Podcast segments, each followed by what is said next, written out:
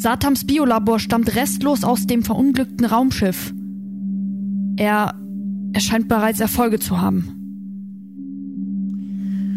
Unser Problem ist, dass ich die biologischen Abläufe nur beschränkt beschleunigen kann. Ich tue mein Möglichstes. Wann liegen die Analysen der Gewebeproben denn vor, die Ennis mitbrachte? Ich hoffe bald.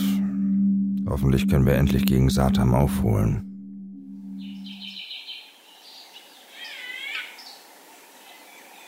Wir haben nun die Ergebnisse der Gewebeprobenanalysen. Alle Labormitarbeiter in den Konferenzraum.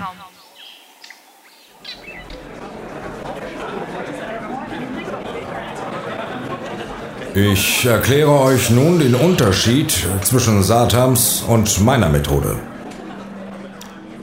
Hier sind zwei verschieden stark vergrößerte Zellen. In der Mitte liegt der Zellkern. Bei mir stammen die Zellen von der gleichen Art. Satam mischt die Zellkerne verschiedenster Wesen.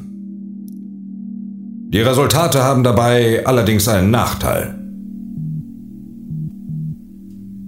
Satams Wesen bleiben ohne Nachkommen. Und was ist nun der Vorteil deiner Methode? Ich schaffe vernunftbegabte Geschöpfe, die sich fortentwickeln und natürlich vermehren. Und wann ist mit den ersten Resultaten zu rechnen? San tut sein Bestes. Aber es wird noch Tage dauern.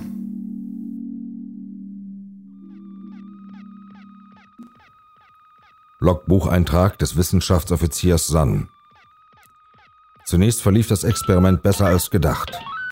Denn in den nächsten Stunden schon gelang es mir, Embryonen zu entwickeln, deren Anlage weiter war als die der Eltern. Doch der Zeitdruck, unter dem meine Versuche standen, machten sich deutlich. Meine Schöpfungen entsprachen nicht in allen Punkten meinen Vorstellungen.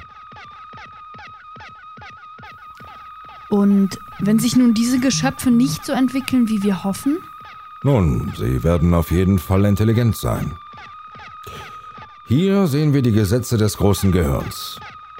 Sollte das Experiment misslingen, werden wir uns strikt daran halten.